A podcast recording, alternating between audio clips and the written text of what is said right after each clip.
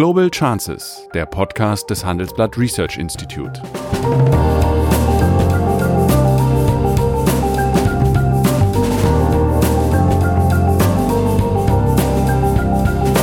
Der ehemalige Außenminister analysiert zusammen mit Professor Bert Rürup die geopolitische Lage, exklusiv für den Chefökonom, den Newsletter von Professor Rürup. Die Chance für die Europäische Union zu zeigen, dass man eine internationale Krise, und das ist die Pandemie Corona ja, auch nur gemeinschaftlich bekämpfen kann. Tatsächlich hat sie am Anfang ähm, im Grunde nur national reagiert. Auch Deutschland hat am Anfang ja erstmal My Nation First gemacht.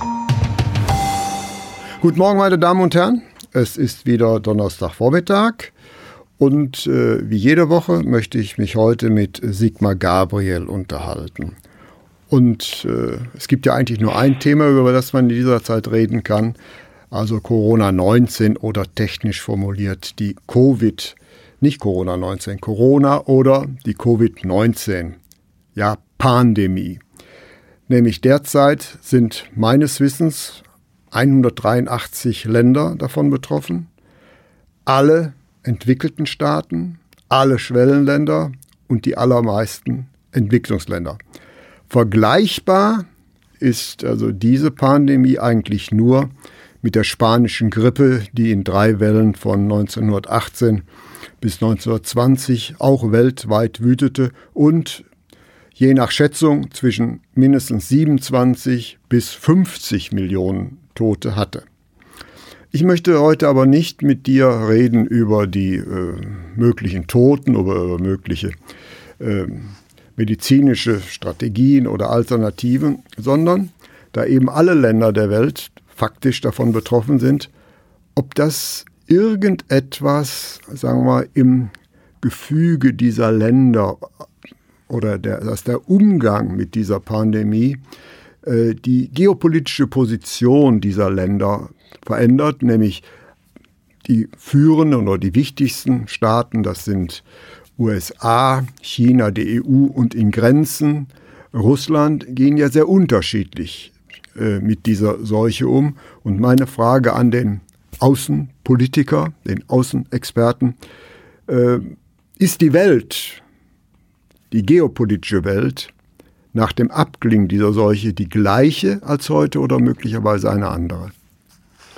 Nein, ich glaube nicht, dass es die gleiche ist. Sie wird sich nicht so fundamental ändern, wie manche ähm, Propheten das beschreiben, nachdem sozusagen das Ende der Globalisierung erreicht sei und ähm, nun würde alles zurückfallen in Nationalismus. Es wird eine andere Form von Globalisierung geben, das glaube ich schon. Bestimmte Wertschöpfungsketten werden kürzer werden, es wird wieder mehr Lagerhaltung geben. Man wird vielleicht auch versuchen, die ohnehin bereits existierenden Trends wegen der Digitalisierung Produktion zurückzuholen, weil die Auslagerung von Lohnkosten nicht mehr so wichtig ist. Also solche, solche Trends wird es, glaube ich, geben. Äh, geopolitisch mh, hm, muss man, glaube ich, noch ein bisschen vorsichtig sein mit allzu großen Prognosen. Was man derzeit sieht, sind erste Reaktionen auf ähm, das, was sozusagen China tut. Wir hatten ja eine Phase, in der die USA und China auch während der Corona-Krise heftig aneinander geraten sind.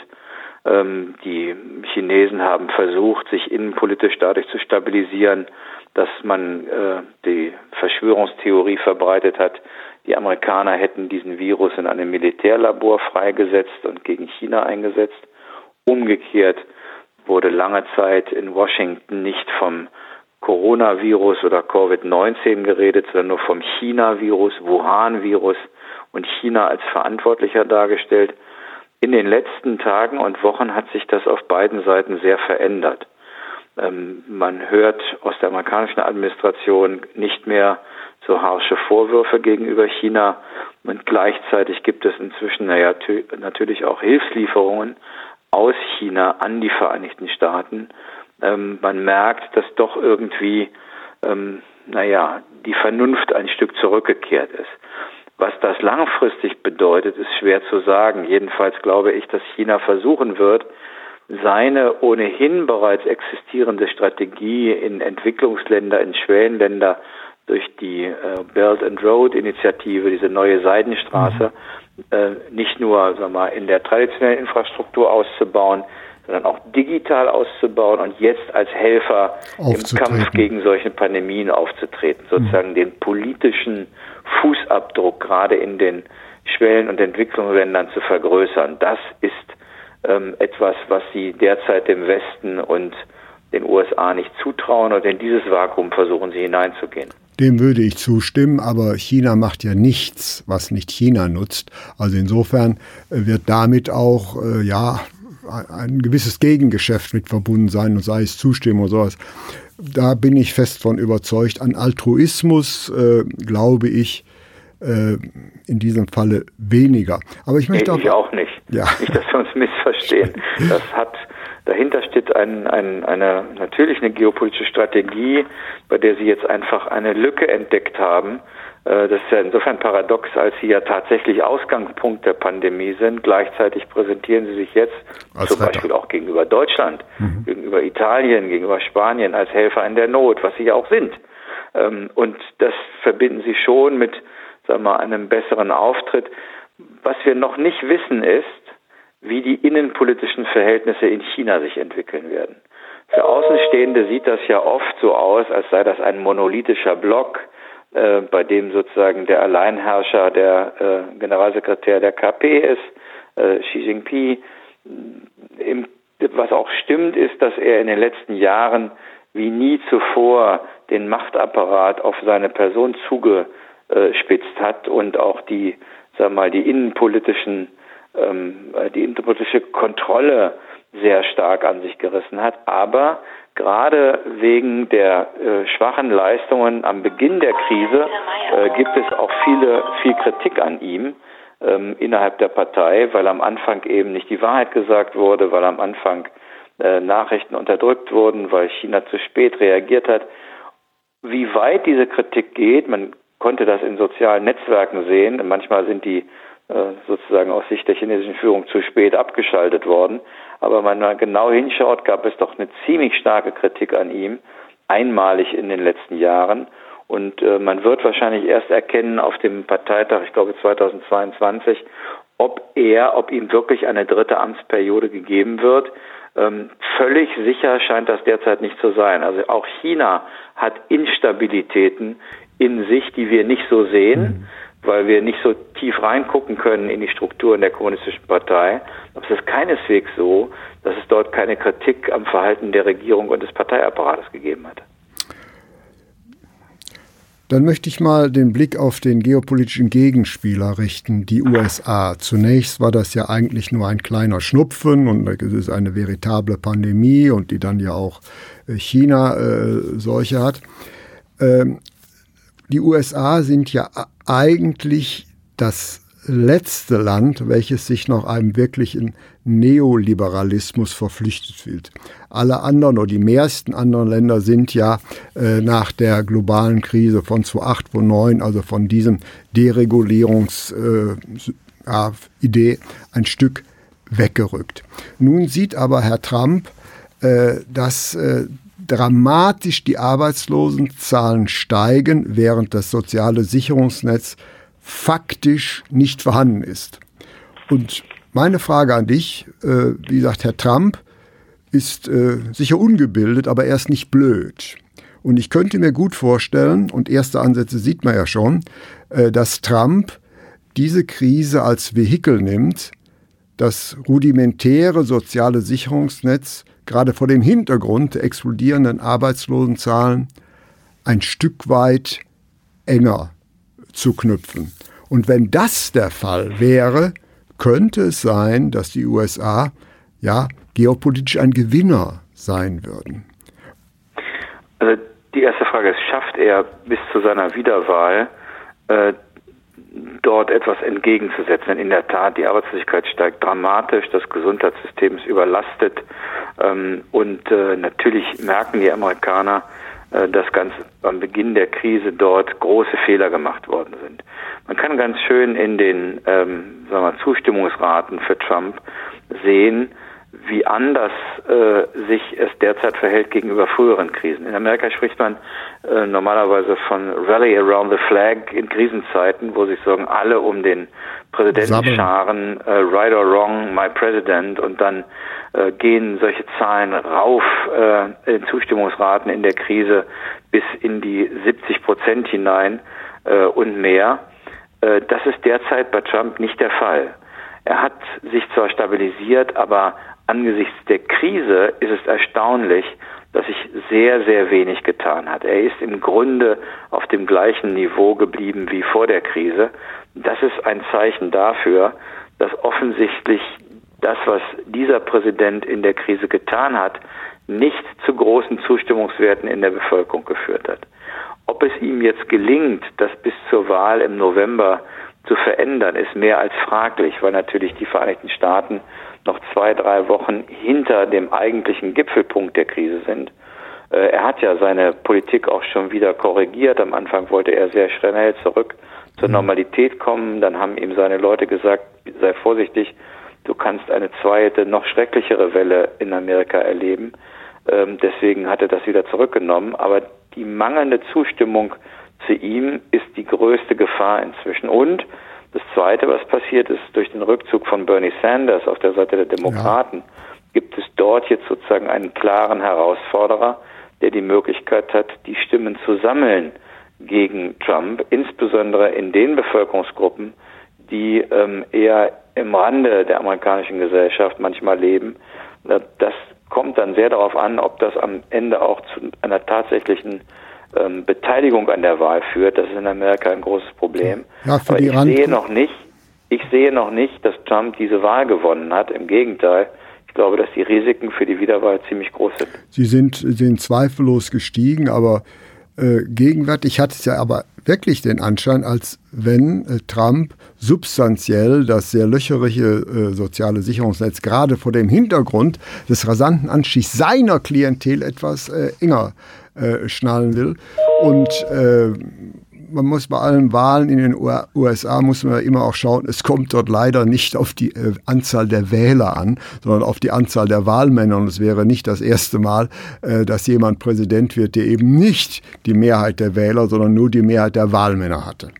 Gut, aber das ist, ja, das ist so. Das ist nochmal ein, so. ein Spezialthema. Aber äh, das liegt uns eigentlich näher. Könnte nicht diese Corona-Pandemie für die EU vielleicht die letzte Chance sein, wieder zu dem zu werden, als was sie gegründet ist, eine beieinander stehende Staatengemeinschaft?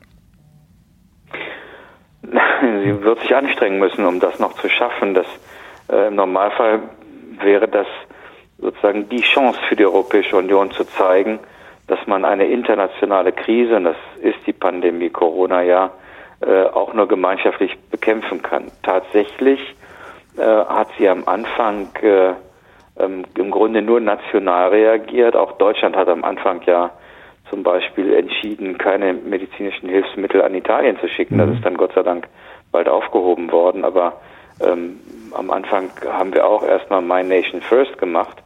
Ähm, und bis heute ist es nicht gelungen, ein tatsächliches Hilfspaket zu schnüren. Ich gehe davon aus, dass das jetzt gelingt. Heute Abend soll ja wieder ein wichtiges Treffen sein. Ja, ich kann mir nicht vorstellen, dass äh, das wieder ergebnislos sein wird, denn ich glaube, allen ist klar, dass wenn Europa in dieser Situation nicht zusammensteht, auch wirtschaftlich nicht zusammensteht, dann wird es nach der Corona-Krise Länder geben, die bis hin zum Ausscheiden aus der Europäischen Union und aus dem Euro alles für denkbar halten. Ich darf mal daran erinnern, dass wir vor nicht allzu langer Zeit eine italienische Regierung hatten, die offen mit dem Austritt aus dem Euro äh, bis hin zum Austritt aus der Europäischen Union gespielt hat unter dem äh, dieser seltsamen Koalition von Rechts- und Linkspopulisten. Das, und da geht es eben um Italien, ein Gründungsstaat, 60 mhm. Millionen äh, Einwohnerinnen und Einwohner, eine große Volkswirtschaft. Das wäre das Ende für Europa. Deswegen bin ich sehr sicher, dass man heute äh, zu Verabredungen kommen wird. Die Frage ist, wird das über Europa, die Krise hinausreichen? Genau. Schafft es Europa über die Krise hinaus, äh, das zu nutzen? Erstens, indem es sich gemeinschaftlich auf die nächste Krise vorbereitet, denn die wird kommen. Wir werden ja kein Ende der Globalisierung haben und damit werden wir auch neue Pandemien, neue Probleme gemeinschaftlich schultern müssen. Äh, wir werden haben völlig ungelöste gemeinschaftliche Probleme vor uns. Das Thema der Umgang mit den Flüchtlingen, mhm. übrigens eine der größten Gefahren für äh, die Rückkehr von Corona, droht uns natürlich, wenn wir den, den, die südliche Erdhalbkugel völlig aus dem Blick nehmen. Äh, dort gibt es inzwischen längst auch Infektionen, wenn dort das Gesundheitssystem zusammenbricht, wenn die Menschen dort äh, aus ihren Ländern flüchten müssen, ähm, haben wir eine noch viel größere Katastrophe vor uns, bis hin zu der Gefahr einer zweiten und dritten Welle, die uns wieder erreicht. Also auch da wird Europa gemeinschaftlich mit der UNO, mit zum Beispiel auch mit den USA und China kooperieren müssen. Das alles können wir nur, wenn wir das gemeinschaftlich als Europäer tun. Die Frage ist, gibt es eine starke Euro äh, europäische Führung dafür? Ich habe meine Zweifel, ob die in dieser Lage in der Europäischen Kommission und im Europäischen Parlament liegen kann. Ich glaube, dass das am Ende eine Angelegenheit ist, die nur die europäischen Staats- und Regierungschefs werden bewältigen können. Von dort sitzt die eigentliche Macht in der Krise und nur die können das machen. Da sehe ich zurzeit als politische Führung Frankreich. Mhm. Man kann nur die Hoffnung haben, dass äh, Deutschland die Kraft aufbringt, beizudrehen, mitzumachen, mit Frankreich gemeinschaftlich diese Aufgabe zu übernehmen, dann hat Europa eine Chance. Aufgaben jedenfalls gibt es genug, für die Europa jetzt die richtige Antwort wäre. Da bin ich äh, aber relativ optimistisch, zumindest optimistischer als du. Ich glaube, äh, es wird zu einem Beieinanderstehen kommen. Und wenn man das einmal gemacht hat, könnte ich mir vorstellen, dass das nicht so schnell wieder vergessen wird. Nämlich äh, natürlich werden wir uns dann in einigen Jahren, wenn diese Krise verbunden ist, natürlich auch unterhalten müssen, wie, wie machen wir es denn mit dem riesigen Schuldenberg, der bis dahin angesammelt ist. Darüber wird ja jetzt noch gar nicht ernsthaft diskutiert und deswegen könnte ich mir vorstellen, äh, dass das äh, gesundheitspolitische Zusammenstehen der Nukleus sein wird, dass man den alten Gedanken, ja, der Staatengemeinschaft wieder etwas reaktiviert. Aber das ist äh, meine Hoffnung. Gut, äh, dann bleibt ja noch ein äh, Player, äh, den wir vielleicht auch mal kurz diskutieren sollten. Also Chi, äh, Entschuldigung, Russland ist ja mit dem äh, Krieg in Libyen 2011 wieder als Player auf die Weltbühne äh, zurückgetreten und getragen wird das ja Land ja letztlich nur von seinem Rohstoffreichtum und seinem ja doch mehr oder weniger nicht nur gewieften, sondern auch teilweise charismatischen Führer Putin. Glaubst du, dass äh, diese Pandemie auch für Russland Konsequenzen haben wird oder glaubst du, dass das äh, an den Strukturen dieses Systems spurlos vorbeigehen wird? Russland ist so ein bisschen im Windschatten derzeit der öffentlichen Debatte. Ja.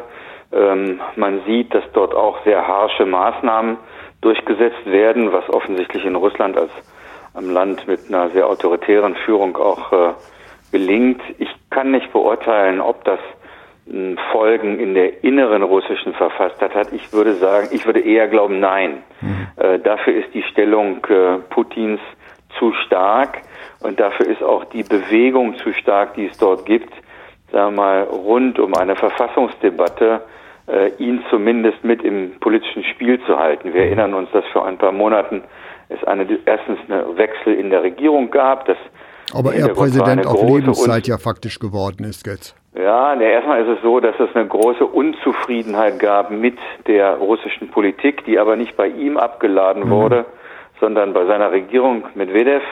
Ähm, ja, die gab es schon lange Zeit.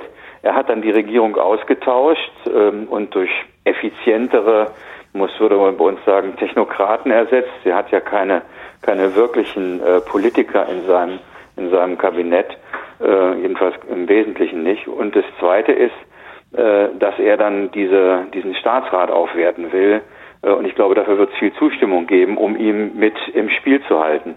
Ähm, deswegen, ich glaube nicht, dass es zu großen dramatischen Änderungen in Russland kommt. Mhm. In China scheint die Lage kritischer zu sein als in Russland. Mhm. Pandemie hin, Pandemie her.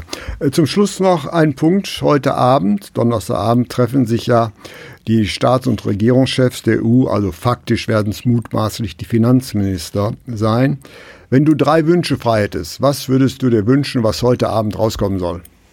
Ja, mein größter Wunsch wäre, dass sie sich auf ein großes Hilfspaket einigen und nicht welchem Inhalt?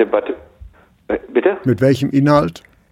Um nicht nur die Krise jetzt zu managen, sondern vor allem den wirtschaftlichen Aufbau Europas hinterher äh, zu schaffen. Denn der wird schwierig werden. Also so etwas wie einen neuen Marshallplan zum Wiederaufbau Europas.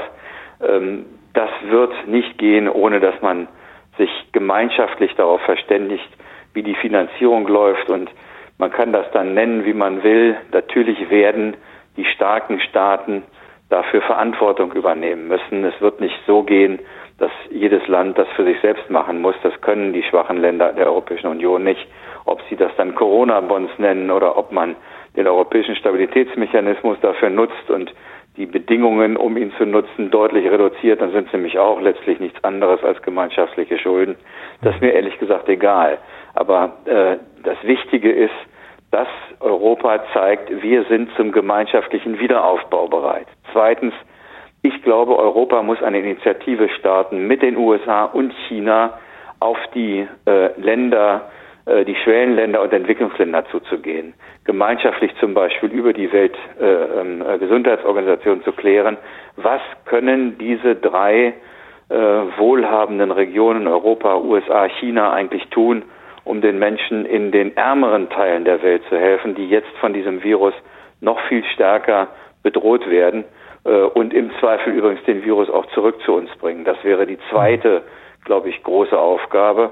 Und das dritte wäre, sich darauf zu verständigen, wie wir uns gemeinschaftlich ähm, auf, in Europa auf sozusagen Folgekrisen einstellen, welche äh, Vorratshaltung wir machen müssen, was müssen wir selbst herstellen. Ich habe gehört, 50 Prozent der Vorstoffe für Medikamente mhm. kommen jetzt aus Indien. Indien hat den Export äh, großer Teile äh, dieser Vorstoffe gestoppt und ist wohl nur bereit, im Gegenzug zu anderen Leistungen, zum Beispiel von Beatmungsgeräten, diesen, äh, äh, diesen Export wieder zu öffnen. Also wie reagieren wir eigentlich darauf, dass wir selbst bis in die Medizinprodukte hinein total abhängig sind von anderen Ländern? Also ich glaube, auch das muss Europa beraten. Eine Renationalisierung eben strategischer Fertigungen. Boah, in diesem Fall würde ich sagen eine Reeuropäisierung. Okay. Wir müssen nicht alles in jedem ja. Land haben, aber dass man uns gemeinschaftlich äh, darauf einstellen, dass wir so etwas vorhalten für Krisen, das mhm. glaube ich ist wichtig. Ja.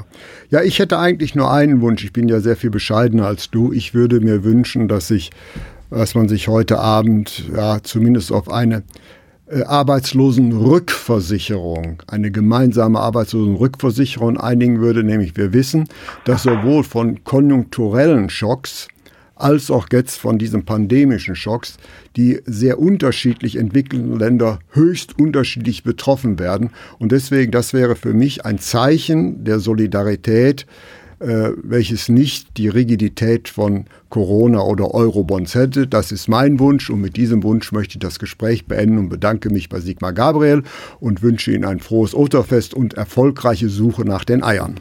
Das wünsche ich auch. Alles Gute.